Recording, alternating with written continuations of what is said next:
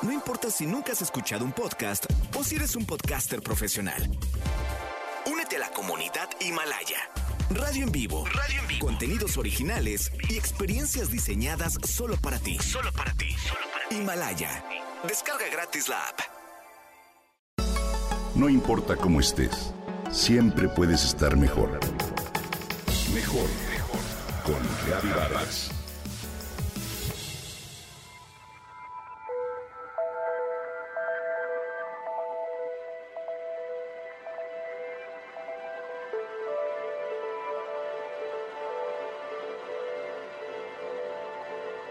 Termino de ver la película de la vida de Marie Curie y me siento conmovida.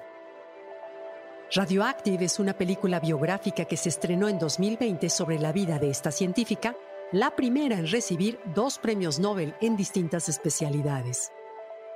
Física y química. La puedes ver en una de las plataformas de streaming más populares.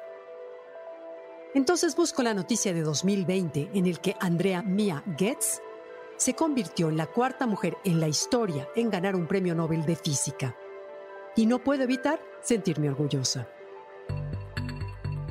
En números totales, Andrea ocupa el lugar número 53 de mujeres que han ganado este premio. Debemos recordar que cada uno de estos laureles se otorga por un comité independiente. La Real Academia Sueca de Ciencias entrega los premios de Física, Química y Economía la Academia Sueca el de Literatura y el Instituto Karolinska el de Fisiología o Medicina. Pero, ¿quién es Andrea Goetz? Hoy te comparto algunos datos sobre su vida y su obra.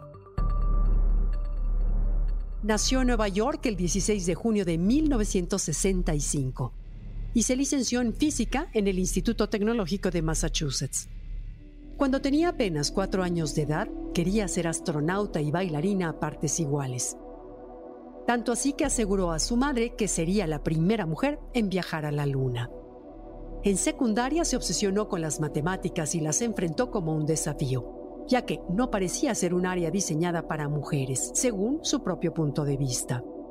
Andrea se enteró que había un estudio que acababa de demostrar que los niños eran más inteligentes en matemáticas que las niñas. Y fue por ello que se decidió a retar a los chicos de su clase en un concurso para ver quién podía hacerlo mejor. Es profesora en el Departamento de Física y Astronomía en la Universidad de California en Los Ángeles.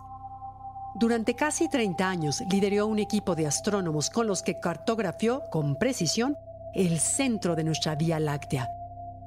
Esto con equipos sofisticados para escudriñar la maraña de polvo estelar recibió junto a sus compañeros Roger Penrose y Reinhard Genzel el premio Nobel por descubrir un objeto compacto supermasivo en el centro de nuestra galaxia, de acuerdo con la Fundación Nobel. Sí, existe un objeto invisible y extremadamente pesado en el centro de la Vía Láctea que hace girar las estrellas de forma vertiginosa. Esta es la mejor evidencia, de acuerdo con Goetz, de que tenemos un agujero negro supermasivo que domina nuestro centro estelar. Espero poder inspirar a otras jóvenes en este campo, dijo Andrea al ser cuestionada sobre la importancia de recibir este galardón.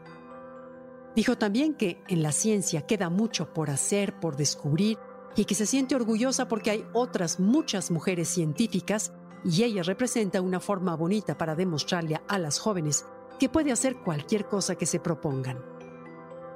En 2018, Donna Strickland recibió el premio por su método para generar pulsos de láser más cortos e intensos y que actualmente se utilizan en cirugías oftálmicas. En 1963, María Gebert Mayer propuso el modelo de capas nuclear y muchos años atrás, la conocida Marie Curie fue galardonada por sus hallazgos sobre la radiación. Es decir, desde la creación del galardón en 1901, lo han recogido únicamente cuatro mujeres. Sin duda alguna, este premio, otorgado a la neoyorquina, inspira pero sobre todo destaca el papel de las mujeres en la ciencia y aplaude todos los esfuerzos que hoy se realizan en el ámbito académico. Marie Goetz.